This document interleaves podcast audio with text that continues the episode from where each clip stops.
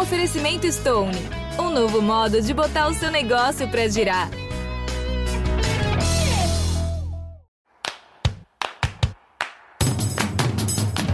Vocês da imprensa. Olá, eu sou Marcelo Barreto e este é o Vocês da Imprensa, o podcast do Redação Sport TV. Trazemos para cá os assuntos que repercutem na nossa bancada. E essa foi mais uma semana de tempestade brasileira. Tivemos um tricampeonato no surf masculino e uma final no surf feminino. Mais alguns passos desse domínio brasileiro. Para falar sobre ele, estamos recebendo Diogo Mourão, que já é meu companheiro de bancada no Redação. Tudo bem, Diogo? Tudo bom, Barreto? É um prazer estar aqui com os amigos do podcast do Vocês da Imprensa. É, eu sempre acompanho, né? Estou sempre ouvindo. E aí eu só não sei se a gente fala boa tarde, bom dia. Eu acho que é só olá mesmo, né? Olá, amigos do, do, é. do, do Vocês da Imprensa. Vamos aqui Sim. aproveitar esse momento é, inigualável do surf brasileiro para falar um pouco sobre esse fenômeno, o que, que pode, o porquê disso e até onde a gente pode chegar. Acho que é por aí. Para bater um papo conosco está aqui também o Breno Dines, que cobre surf para o GE. Globo. Tudo bem, Breno? Tudo bem, Barreto. É, Diogo, um grande prazer estar aqui com duas referências do, do nosso jornalismo e muito empolgado ainda né, com tudo que aconteceu nesses dias, no tricampeonato do Gabriel. Mas, enfim, temos um brasileiro né, no, no hall dos tricampeões mundiais e é, muita felicidade para um ano que teve medalha olímpica com o Ítalo, Gabriel agora tricampeão, então o esporte está a pleno vapor aqui no Brasil. Conheço bem essa história do referência, de ouvir, porque a gente é mais velho do que o Breno, está nessa é, estrada há mais tempo, né? Vamos aproveitar esse gancho. É, porque nós trabalhamos juntos no Jornal Globo, né, nos anos 90, e existia uma cobertura do surf naquele momento, e eu me lembro, você era o responsável por essa cobertura, e eu me lembro da grande expectativa que havia ali, de que o Brasil desse o passo que faltava, né, de que chegasse como uma potência do surf mundial. Demorou um pouco, mas aconteceu, né, Diogo? É, Barreto, aquela, assim, foi uma, uma, eu diria, uma geração que antecedeu a, a Brazilian Storm, uma geração super importante também, foi a que começou a ganhar etapas, a começar a fincar um pouquinho a bandeira do Brasil no circuito mundial. E, assim, tinha, a gente tinha um grande número de surfistas até disputando. Quer dizer, nos anos 90, né, quando eu estava lá cobrindo, foi um ano de mudanças também no circuito mundial, de mudança do formato. O formato ficou parecido com o que é de hoje, lá nos anos 90, que antes você tinha triagens, é, chamados. Isso é, isso é muito velho, que eu vou falar aqui, que eram os top 32 e os back 14, que a gente chamava de back fortinhos. Né?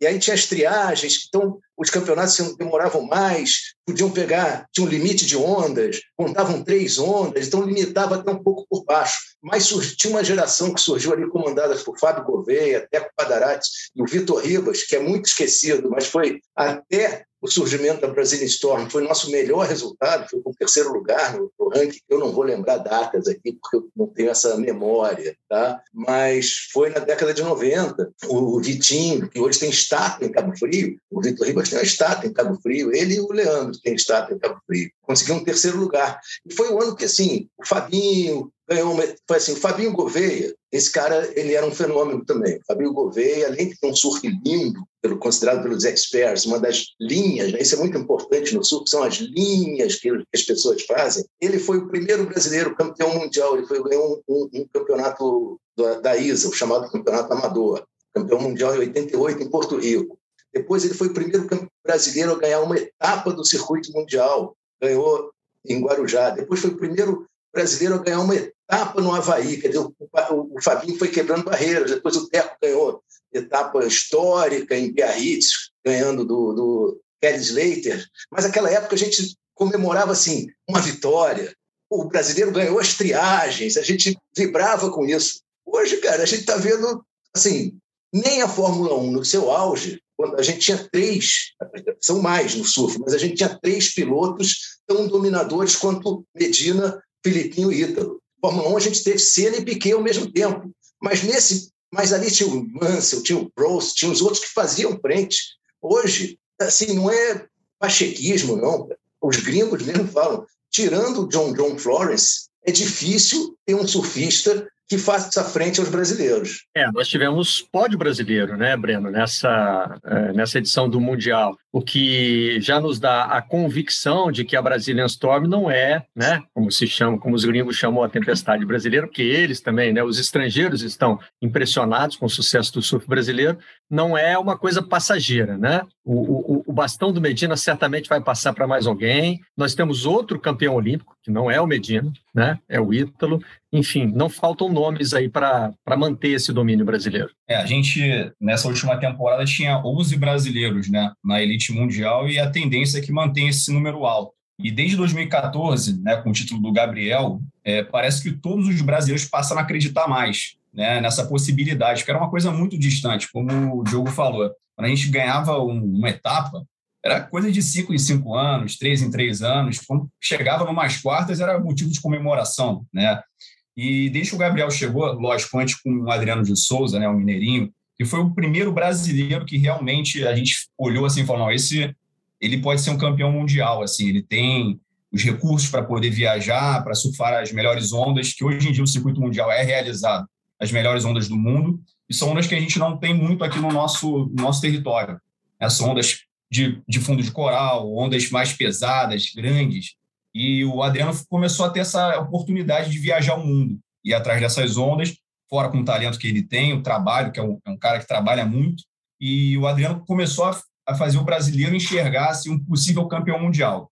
Mas aí surgiu esse fenômeno, né, no meio dessa, dessa formação do Adriano como um ídolo no, no surf brasileiro, surgiu o fenômeno que é o, que é o Gabriel Medina. Né? Com, em 2011, com 17 anos, ele entrou no circuito mundial. No meio do ano, que foi um ano de transição, que eles mudaram o formato, já ganhou duas etapas. De cara, ganhou do Kerry Slater. E não ganhou assim por ganhar, ele ganhou colocando o Kerry Slater em combinação. Ele, ele ganhou do Joe Parkinson, que também é uma lenda do surf australiano.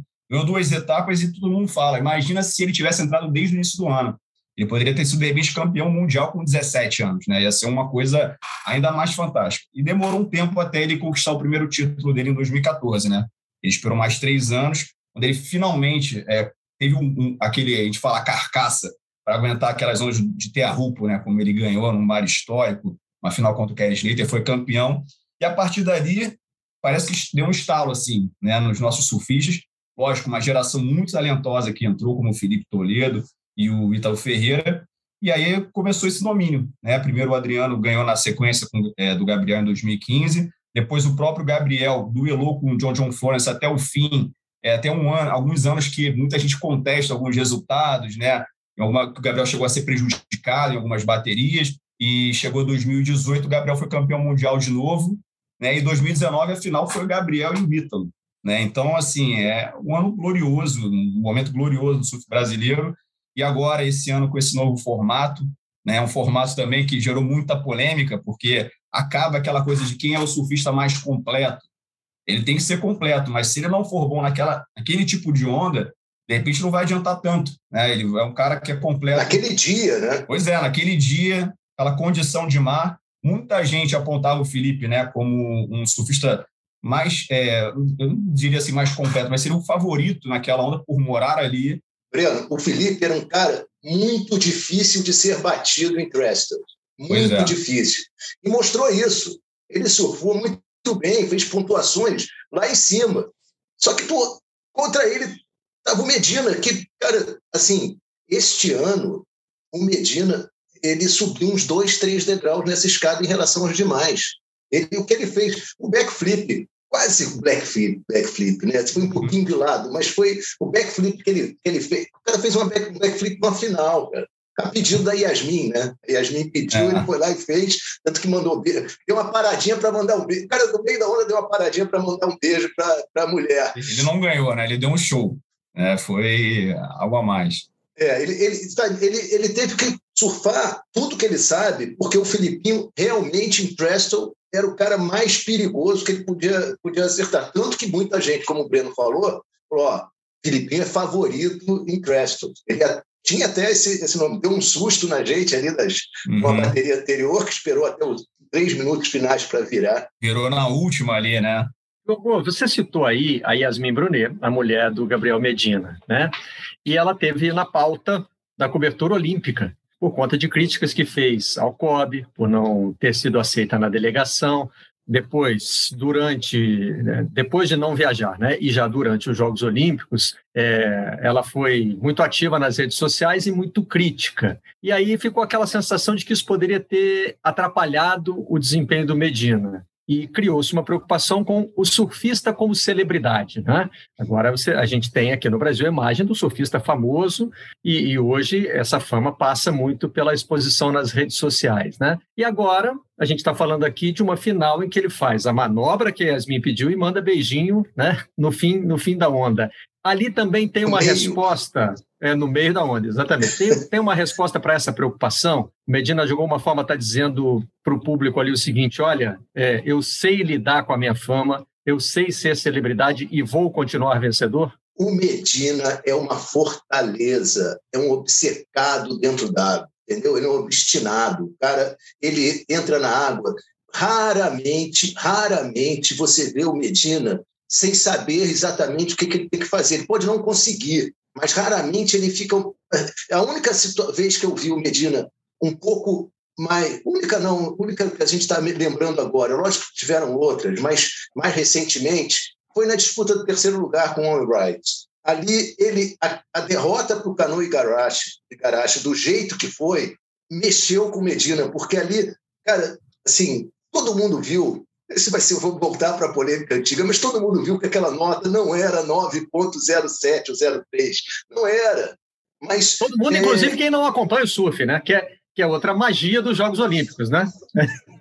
esse, tinha, esse tinha mais certeza ainda. Quem não acompanha o surf tinha mais certeza ainda. A gente tem essa coisa do brasileiro que acho que não é uma frase antiga, eu não sei nem mais quem falou, falava lá no jornal. O brasileiro não gosta de esporte, o brasileiro gosta de futebol, depois gosta de futebol terceiro gosta de futebol e depois gosta de quem está ganhando. Uma das primeiras estudiosas do esporte no Brasil, a Simone Laúde Guedes, antropóloga, ela dizia: brasileiro tem dois esportes preferidos, futebol e o que está ganhando. É. Esse é o momento do surf nessa outra categoria, né? na categoria está ganhando. Aliás, Breno, é, em alguns momentos a gente já discutiu assim que o esporte não conseguiria aproveitar a onda, não estamos falando de surf aqui, estamos falando de outros esportes, mas assim, a onda causada, a onda de popularidade causada pelo surgimento de um fenômeno. E você e o Diogo já se referiram ao Gabriel Medina como um fenômeno, mas ele não é um fenômeno isolado, né? Então parece que hoje a gente tem alguma convicção de que o surf não vai deixar essa onda, não no sentido literal, mas metafórico, passar. É, assim, é, a gente teve essa sorte, né, de uma mesma geração revelar né, esses três grandes talentos que hoje brigam pelo título mundial. A gente já vê outros nomes surgirem né, nesse cenário. A gente tem campeões mundiais júniores como Lucas Vicente, Matheus Erdi, né, são grandes nomes a gente sabe que daqui a pouco estão lá. Um deles até participou como convidado da penúltima etapa no México e fez um estrago enorme. Eliminou, inclusive, o Ítalo. E não, é. e não, foi uma bateria comum, assim, o garoto deu um show, foi uma coisa espetacular show. que impressionou todo mundo. É legal porque assim a gente começa a ter umas segundas gerações de surfistas. O Matheus Erdi, ele é filho do Alexandre Erdi, mas ele é sobrinho do Guilherme Erdi, que fez parte daquela geração, do Teco e do Fabinho, que, que também já começou a dar um trabalhinho para os gringos. Eu já, já tenho assim, começando a ficar que nem Austrália, Havaí, começar a ter uma tradição de passar de pai para filho. O, o, o, o, o Breno, com certeza, iria citar também. A gente tem o Iago Dora. Iago Dora é um garoto é o próximo, né, da fila. É o próximo, ali, é o próximo. Ele acertando mais a forma de competir, de, não é fácil competir no, no circuito mundial. A, aprendendo mais algumas táticas de, de competição, ele, é, ele, ele pode ganhar, num dia bom, ele pode ganhar de qualquer um. É, e aproveitando até esse, esse, gancho sobre gerações né, que a gente tem no surf brasileiro, uma coisa viajando e cobrindo algumas etapas que você consegue perceber. Quando você vê na ága durante o treino, é, senhores surfando na Austrália, no, no Havaí, e no Brasil a gente começa a ver essa geração de senhores agora na água, porque o pessoal até brinca, ó, tem um monte de cabeça branca ali agora.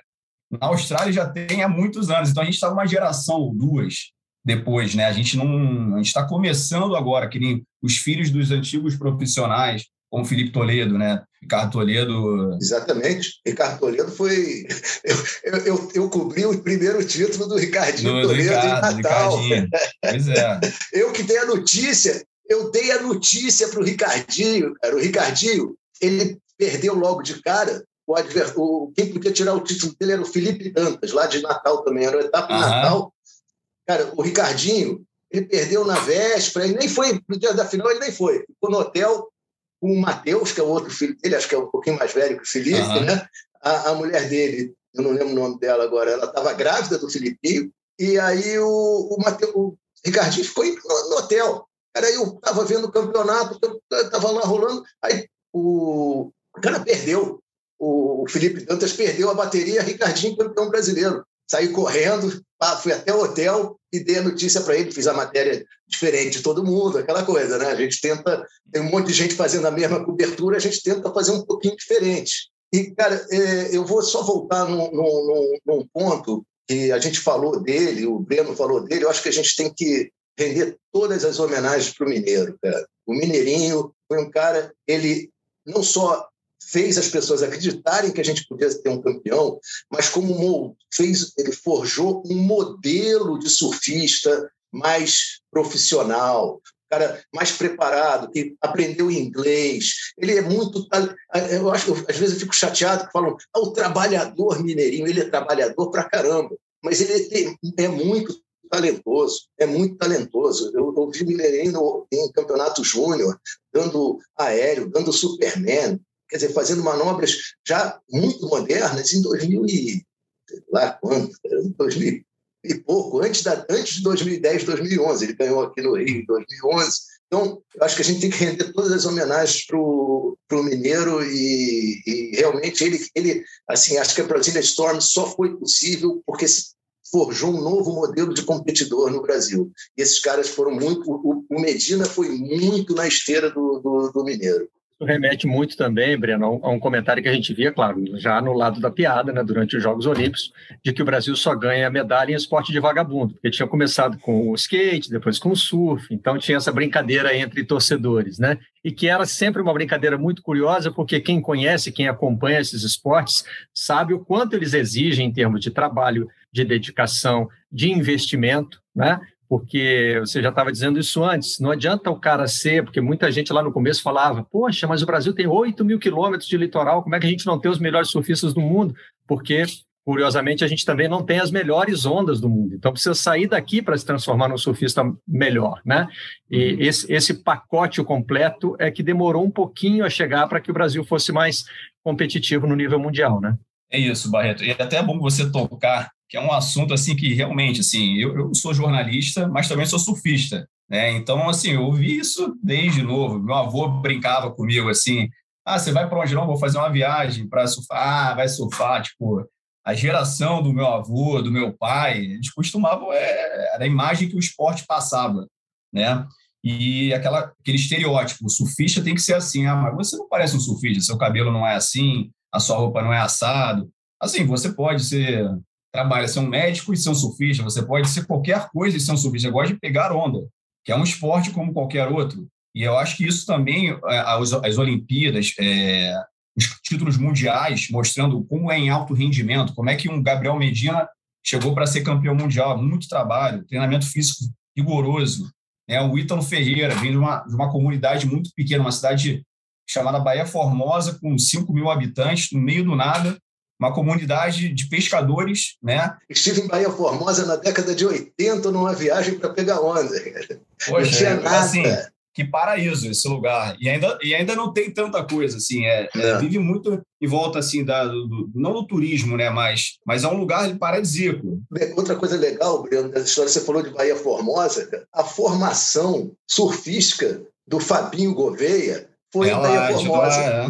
O Fabinho Gouveia pegava carona de caminhão de cana-de-açúcar para surfar. Ele era da Paraíba, João Pessoa, não tinha muitas ondas boas em, na Paraíba. Então ele pegava, às vezes, conseguia um ônibus até a entrada da estrada de 30 quilômetros de terra uhum. para Bahia Formosa, aí ficava ali esperando carona. E às vezes era. Ele, ele, ele, ele é muito divertido. Ele falava, cara, a gente subia no caminhão de cana e aquele negócio era solto. Yeah. Era mais perigoso do que as pedras no fundo do mar foi em Bahia Formosa. E aí ele explicou que a onda de Bahia Formosa, apesar de não ser muito grande, ela é muito bem formada, então ela permite uma variedade de manobras muito grande. Então, é, uma, uhum. é um uhum. campo de treinamento muito bom. É, até para fazer o perfil é, sobre a relação do brasileiro com o mar, né, que foi uma das séries é, da pré-Olimpíada que a gente produziu para a Globo, até era o Tino, né? Foi, acho que um dos últimos, acho que não foi um dos últimos trabalhos do, do Tino Marcos para casa. É, eu tive a oportunidade de estar lá com o Tino, né? E a gente fez logo após o título do Ítalo. Então a gente conseguiu é, mostrar, tentar mostrar né, essa realidade de uma cidade que gira em torno daquela praia, que é o Pontal, onde tem essa direita, né, direita aquela onda que quebra com a parede indo para o lado direito do surfista, né, que é onde o Ítalo aprendeu a surfar e é, é, um lugar assim de nível internacional que a gente pode falar, é um dos poucos picos assim de constantes com uma onda de point break, que ela sempre quebra no mesmo local da mesma forma, né, com as variações é, devido à, à formação da onda, a direção da ondulação, mas é um lugar assim paradisíaco para quem quer ser surfista profissional, porque tem uma onda de, de nível mundial ali. E uma coisa que, que o Tino fala, isso aqui, o que chamou a atenção para ele é como aquela cidade respira o surf. É uma cidade não é tão conhecida assim, no meio né, do, do nada, né, que, que, ele falou. E ficou impressionado. Né? É, ela, ela, ela revive o modelo da não tribal, né, mas o modelo dos polinésios e tudo gira em torno daquele lugar, daquele daquele pontal onde quebra aquela onda, e tem o, o Ítalo Ferreira, que é o exemplo para garotada, então todo mundo quer ser um Ítalo, né, uma espécie de rei, né, fazendo essa comparação ali da cidade. Então foi muito legal e é um lugar especial, né, uma onda especial que o Ítalo deu a sorte de ter nascido ali. É um filho de, de pescadores, né, o pai dele trabalhava com peixe, vendia peixe nos restaurantes ali da região, ali da Praia da Pipa, e foi lá que ele desenvolveu o surf por acaso, brincando com a tampa de isopor, é que é onde o pai guardava os peixes. Agora ficou muito conhecida, Bahia Formosa ficou muito conhecida, né, Diogo? É, e aí a gente fala é, agora sobre essa capacidade de revelação de talentos, né? O Brasil pode não ter as melhores ondas do mundo, mas, por outro lado, tem sim muitas ondas, tem um litoral muito extenso. Então, assim, é, oportunidade para aparecer uma criança que gosta de surf e ser desenvolvida, que aí é o segundo passo, né? Isso aí vai ter muito. Cara, eu estava aqui é, esses dias, eu, ontem e hoje, num devaneio, eu achei uma loucura o que eu pensei, mas eu vou dividir aqui com vocês para você ver o que, que, que eu acho, o que, que vocês acham, principalmente o, Bruno, o Breno, que é mais ligado ao surf mesmo. Cara, é, os brasileiros eles se destacam no circuito hoje em dia por uma capacidade de aéreos muito superior aos outros surfistas. E são manobras que são as consideradas inovadoras, progressivas, então estão sendo muito bem pontuadas. Eu temo que isso mude a pontuação do Corner Coffin nessa final já me deixou preocupado para o ano que vem, mas isso é, é, outra discussão. É, até porque não era assim antes, né? Antes era a questão da linha mais fluida, de aproveitar isso. mais a onda, era uma coisa muito técnica, né? E o surf, na avaliação até dos especialistas, foi ficando meio chato, né? O surf competitivo. É, eu acho que é o seguinte, isso, a, a loucura do meu pensamento, Breno, é o seguinte: a gente também tem a Bahia Formosa lá, que nem todo mundo pode ir. O mar aqui tem boas ondas, mas é inconstante. Nem sempre está bom. O Rio, o Rio quebrou altas ondas esses dias aí. Assim, o Breno deve estar feliz da vida, porque deu boas ondas esses dias. Agora, tem muita onda curta, onda pequena, de uma, duas, três manobras. Então, o cara tem que ir ali e fazer o máximo naquela uma, duas, três manobras. Então, ele passa a tentar mais o aéreo, porque ele tem que resolver naquela duas. Então, eu tô com essa teoria aí que eu tô. Mas é, é... Fazer, vou fazer uma propaganda aqui, Marcelo, se você me permite. Eu estreiei no dia, um dia depois do título, um blog no, no, no, no ge.com chamado Boas Ondas. E eu tô, vou ouvir outras pessoas para desenvolver essa, essa ideia para uma próxima, uma próxima coluna. Então, já estou jogando aqui esse, essa discussão na, na, na, mesa aí do, do, do, vocês da imprensa. Aliás, que momento para estrear o blog, né, Diogo? Você já estreia com, com um material riquíssimo. Essa comparação que você está fazendo é a, da, é a da bola de meia, é, no, no campinho de terra batida, é o que muita gente fala né? do futebol, que a habilidade do brasileiro é desenvolvida muitas vezes na dificuldade. E hoje tem gente que diz que essa dificuldade não é que ela esteja acabando, mas assim, o espaço público para jogar futebol está diminuindo, né? E está se tornando um pouquinho, não só mais restrito, como também já mais organizado desde o início. Então, estaria faltando esse improviso e tal. No surf, vamos continuar tendo as ondas do jeito que elas são, né, Breno? É isso, é, foi o que o Diogo falou, assim, a gente tem as rampas, né, para eles poderem executar essas manobras no curto espaço de tempo, tempo de reação. É até uma, é, é uma das grandes virtudes do Ítalo é essa, ele consegue resolver um movimento em fração de segundos. Ninguém espera, ele surpreende todo mundo e os juízes, né, que estão ali julgando. Essa questão de, de mudar nota, de julgamento, assim, a gente, como brasileiro, brinca muito isso, porque eles querem dar um jeito de segurar o Brasil e dar chance para os outros. Mudaram o formato esse ano, vão fazer os cinco finalistas, vão. Assim, é, é, lógico, tem brincadeiras né, que a gente faz, porque realmente o surf brasileiro hoje em dia é, ele fez o, o, restante do mundo, não tem. Mas o que é para quem torcer, né? Eles têm que torcer ou para os brasileiros ou para um, um ou outro americano, australiano conseguir chegar perto ou de vez em quando bater de frente é, tirando o John John Florence, que é, hoje em dia é um dos caras que consegue ir de frente com esses três brasileiros, mas é isso. É, o julgamento pode mudar também, que nem com o Conner Coffin, né? um surf de linha voltar a ser mais valorizado. Mas é, é, o que meu pai fala, assim, o da poltrona fica impressionado quando vem o aéreo, né? não é quando vem dar uma rasgada tal, porque fica repetitivo. E quando vem o cara e dá aquele aéreo, sai da onda e, e consegue completar, não cair da prancha, o leigo, quando vê aquilo, isso que impressiona, né? Não é o cara ir dar uma rasgada bonita, né? É, foi que estilo, que, que layback, né? Encostou as é. costas. É, não fica muito técnico. A expressão que eu lembro é linha fluida, Diogo. Falava-se muito é. isso, os brasileiros ficavam bravos é. com isso. Que linha fluida, né? Eu fazer manobra, quero me divertir. É, e é isso, os brasileiros trouxeram muita diversão para o surf. E eu, assim, voltando ao ponto do, do, do julgamento, Breno, eu assim, eu estou com mais tempo livre agora na minha vida, então eu esses sempre que eu estou conseguindo ver as etapas mais do começo até o final e tal, é, eu fico às vezes, cara, vendo que os brasileiros estão começando a chegar no de ponta num momento que eles estão sendo entre aspas, vamos dizer assim, punidos pela capacidade deles, sabe assim? Uhum. O cara dá um aéreo espetacular, é, ah. sete e meio, porque sabe que ele pode fazer um negócio melhor, é meio isso. que nem Simone Biles ou... O Medina nos Jogos Olímpicos, não? Foi, exatamente. É, mas aí ali foi, ali foi meio ao contrário, a nota do japonês que foi um pouco acima do que... que assim, mas você, Barreto, você, você indicou uma série, é, The Losers, né, que tem uma, uma, uma patinadora ela sofre exatamente isso, porque ela faz coisas que ninguém faz e aí ela não é pontuada. Então, eu acho que isso já tem um pouco. Eu, eu, senti um pouco isso. Não sei se é pachequismo, mas às vezes eu falo assim, cara, eles estão sendo um pouco punidos pela qualidade que eles têm, cara. Mas a comparação que você puxa com a Simone Biles é muito boa, porque ela também não necessariamente reclamou, mas apontou isso, né? Olha, eu estou precisando fazer cada vez mais, porque o que eu faço está sendo considerado normal. Não, a Simone Biles estava, ela, ela, eu não lembro, não vou saber o nome, mas ela estava fazendo um movimento que só o homem fazia e que parou de ser pontuado porque bota em risco e não sei o quê, e, e aí só ela fazia, mas não valia nada. Sabe assim, é, é, é, não chega a esse ponto, mas os, eu fico vendo uma exigência da perfeição absoluta. Pra, acho que esse ano. Teve algum 10 nessa, nessa temporada, Breno? Olha, não, eu acho que não teve. Tanto teve que o Gabriel falou isso. Teve um da Carissa. Teve no feminino. É, no masculino não teve. Tanto que o Gabriel falou, porque é uma coisa atípica, né? No feminino, um aéreo, assim, não é uma coisa tão comum. Mas o Gabriel até falou isso, assim, eu não sei o que eu preciso fazer para conseguir um 10. Né? Eu posso dar um backflip, eu posso dar um aéreo como ele deu em Newcastle, né? Todo mundo indo para a direita, ele pegou uma esquerda e deu um aéreo até que ele brincou fazendo um arremesso de três, assim, porque foi muito longe. E todo mundo falou, isso é um 10 unânime. Aí veio 9.8, 9.9, não sei.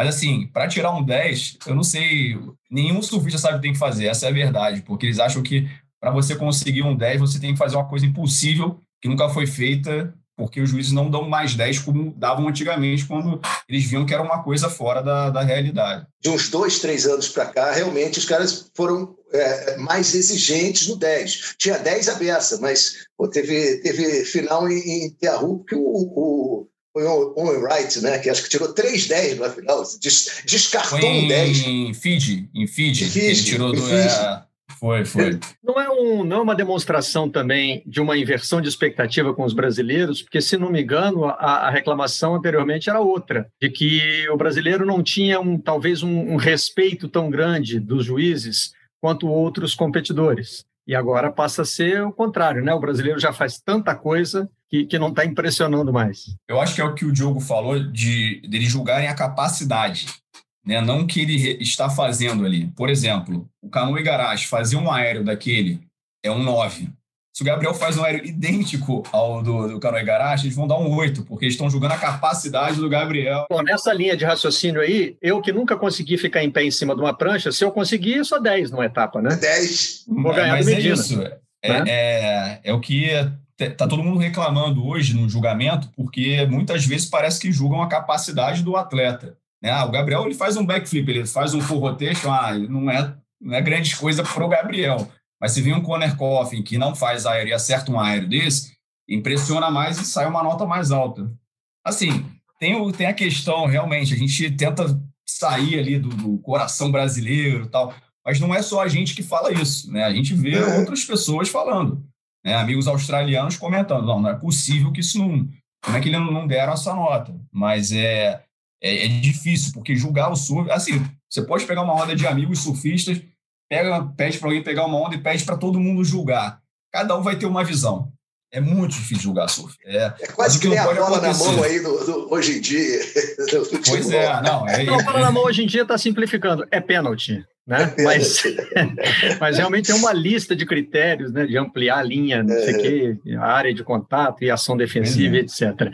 Agora, é, eu queria abordar outro assunto aí que vocês já trouxeram de alguma maneira em, em respostas anteriores, né? Que é a questão eh, de o garoto que está começando a ter o ídolo, né? Esse ciclo, eh, esse círculo virtuoso que a gente acompanhou, Diogo, em outros esportes olímpicos, você cobriu outros esportes olímpicos também, então, quando um esporte começa a trazer medalhas em edições seguidas dos Jogos Olímpicos, a gente começa a observar algumas coisas, né? E uma delas é uma base bem estabelecida, olhando para o alto rendimento que está conseguindo o resultado. E vocês já citaram aí atletas que já estão ganhando mundiais é, de categorias menores de idade, né? Então, quer dizer, o Brasil parece que está no surf também construindo esse, esse cenário que é o cenário ideal para você é, ter um domínio num, num, num esporte. E olha, e, e, Barreto, eu não sei como, eu não sei como, porque assim, o circuito brasileiro está um, praticamente inexistente. É, não, é, a Confederação Brasileira de Surf faz um trabalho que a gente não percebe. Eu não vou nem falar muito mal, não posso falar mal, porque o máximo que eu posso falar é que é um trabalho que não é percebido.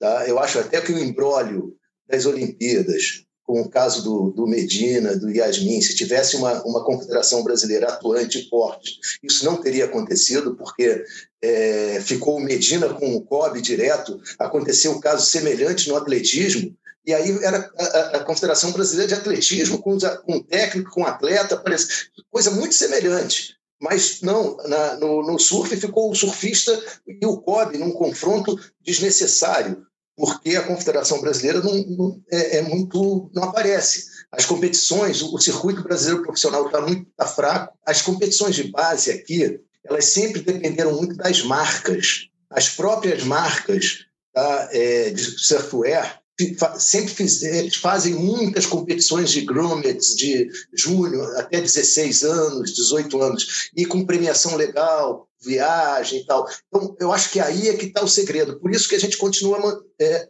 formando novos atletas, porque o, o, o oficial é, eu não vejo.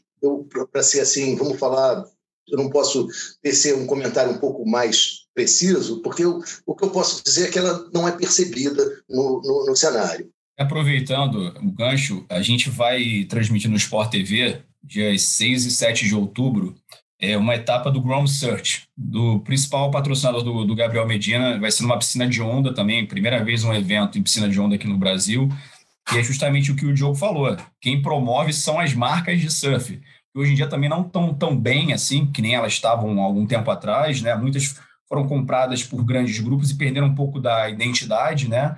Mas ainda assim tem marcas que conseguem promover né, essas competições para as categorias de base, enquanto a confederação a gente não vê um trabalho né, com a base. A gente vê, por exemplo, o Gabriel tem o Instituto Medina em Maresias, que ajuda um grupo de jovens é, competidores. O Ítalo, se não me engano, agora está também fazendo, é, tendo o mesmo caminho. O Adriano, o Felipe Toledo. Então, hoje em dia, os atletas e as marcas de surf que estão fazendo esse trabalho. Enquanto a confederação, a gente até agora não, não ouve falar em nada né, em prol da, da, da, categoria de base. Então, é um trabalho assim que poderia ser muito melhor. Se ele já, ele, ele, essa geração toda que você vê do Gabriel, do Ítalo, do, do, do Medina, é, todo mundo fala que foi um, um, trabalho na base enorme, né? Que eles tinham muitas competições naquela na época que eles eram é, é, garotos, assim, e se enfrentavam muito. Tinha aquela sensação de competir, de, de, de, de vivenciar, né? Esse, São Paulo esse, esse fazia muita coisa.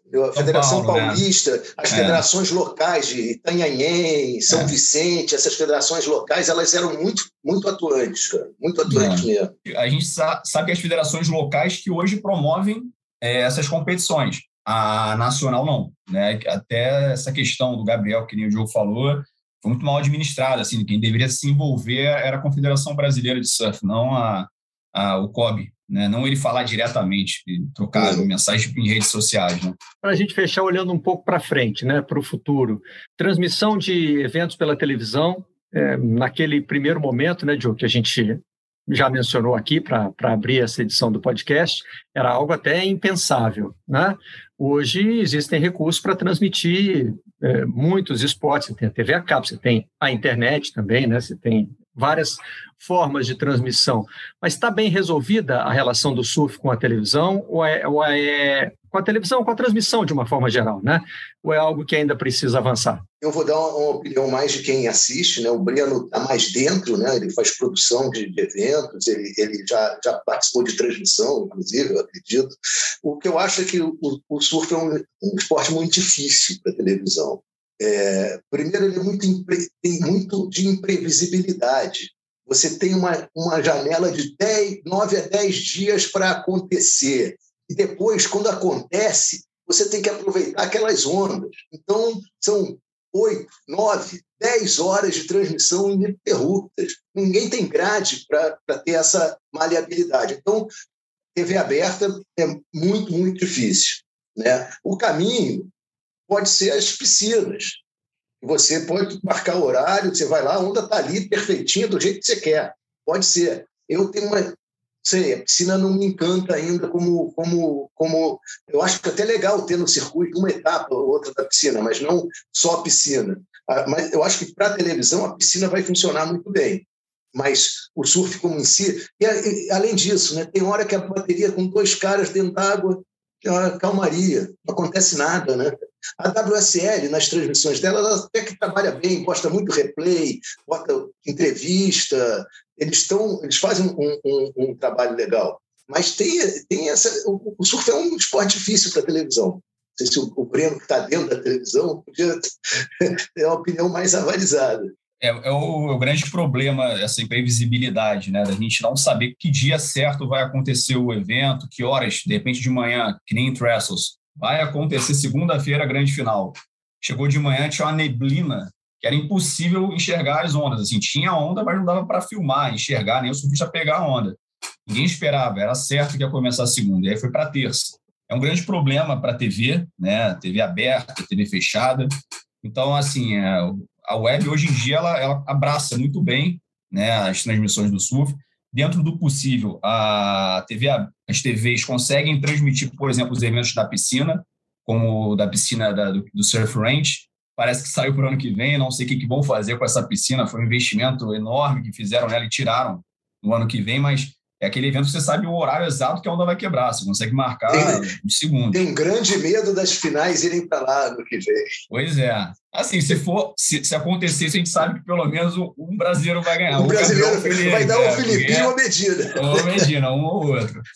Mas é difícil, assim, a gente aposta muito em evento gravado, né? A gente até no esporte espetacular tem o Gigantes de Nazaré, que é um evento de ondas grandes, que é gravado, editado e depois exibido, que a gente, durante muitos anos, fez também com é, o, Gabriel, o Felipe, o Ítalo, o, o, Nas Ondas, que a gente levava eles para um lugar paradisíaco, gravava e depois também exibia, mas era gravado, né? Então, evento gravado, editado, fica com ritmo, né? Então, para a TV aberta, é, para o público em geral, ele fica é, um evento mais gostoso de se assistir, né?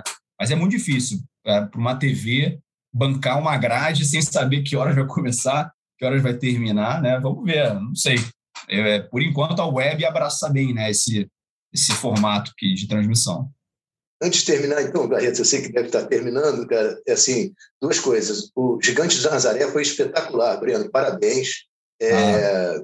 Assim, eu acho que isso também tem uma coisa que mexe, que o leigo, a onda gigante, cara, ela deixa de ser esporte, vira desafio homem versus natureza, risco de morte, isso é, é, é outro outro nível, outro patamar, como diria o Bruno Henrique. Homem no sentido geral, né, Diogo, do termo, porque quem desafia geral. muito a natureza é, é uma mulher brasileira, a Maia Gabeira. Cara, Barreto, você tem que ver, vai lá no, no na Globoplay, hum. vê o, o gigante, vê a Justine Dupont surfando. A é. mulher é um espetáculo surfando. Você não acredita que aquela mulher faz, cara. Ela é um espetáculo. Mas eu só ia voltar no, no passadinho, assim, da coisa do dinossauro. Eu falo, hoje a gente tem um stream, vê, cara, vê entrevista de dentro d'água. Eu lembro eu no jornal, é, querendo dar notícia de, de pipeline, quem tinha sido campeão mundial. A gente ficava acompanhando no computador as notas. Surgiam as notas, assim. A gente começava a ver um juiz, não sei, opa, alguém surfou. Aí eu pipocava a nota ali, a gente vibrava com a nota, assim, só com a nota. E vamos fazer justiça que toda essa parte de computador e de transmissão no circuito mundial começou com Mano Zil, um brasileiro de Niterói, com uma coisa chamada BitByte, era o Mano e o irmão dele, o Celso, que trouxeram a tecnologia e o computador para apuração, para rapidez, né? essa coisa que você vê as notas saindo. Antigamente era papeleta e você ia receber. O campeão era anunciado numa festa à noite. Então, sim, agradecer ao Manuzil, que ele foi fundamental para a evolução do surf. Fez lembrar do nosso companheiro fotógrafo Newton Santos, na sala de imprensa, montado ali na areia. Esse é uma figura. transmitindo a foto que era num sistema de rolo, né? E ia linha por linha. E se uma das linhas encontrasse uma interferência telefônica, que a gente não estava falando nem de internet ainda, no meio da transmissão, a foto era condenada, tinha que começar tudo de novo. Então, quer dizer, muita gente batalhou aí para a tempestade brasileira chegar a esse ponto. Newton Santos, o, primeira vez que, em 91, foi a primeira vez que Tom Curry e Kelly Slater vieram pelo Brasil, primeira vez. Então, a gente foi fazer a cobertura, tinha perseguição no Rio de Janeiro para ver onde eles iam surfar. E, cara, fomos até, chegamos em Guaratiba, Tom Curren saindo do mar. Guaratiba, não foi assim ali do lado, foi Guaratiba. Tom Curren saindo do mar. A gente meio desolado, eu e o Marco Antônio Teixeira, se não me engano, fotógrafo também do Globo. A gente voltando, aí passa por Grumari e tem um cara pegando onda ali. Porra, Kelly Slater. Eu tenho na gaveta hoje, até hoje eu tenho na, aqui em casa, em algum lugar, na gaveta, não sei, as foto, a foto da primeira onda surfada pelo Kelly Slater no Brasil. E a gente ali, só eu e o, e o Marco Antônio, o Globo, sozinho, vamos dar esse furo tranquilo. Cara, só que o carro do Globo ficou parado ali. Cara, aí vem o carro com Milton Santos, vê a gente parado, para fotógrafo de divulgação do evento, distribuiu foto para todo mundo. Traído pela logomarca. Mas eu tenho a foto da primeira onda e o primeiro tubo do Kelly Slater no Brasil, eu tenho essa foto. Diogo Mourão, muito obrigado pela participação no Vocês da Imprensa, pelas histórias e por compartilhar com a gente o seu conhecimento sobre o surf, que agora está também no ge. Globo, no blog Nas Ondas. Boas Ondas. Boas Ondas. Boas Ondas. Nas Ondas foi meu primeiro blog em 97 no Globo. Eu não pude usar porque já tenho nas ondas que o Breno faz. Então, boas ondas para você no GE. Globo e obrigado também ao Breno Dines pela participação no Vocês da Imprensa. Obrigado, Barreto, e grande prazer estar com você e com, com o Diogo. A gente se encontra na próxima edição. Até lá. Vocês da Imprensa.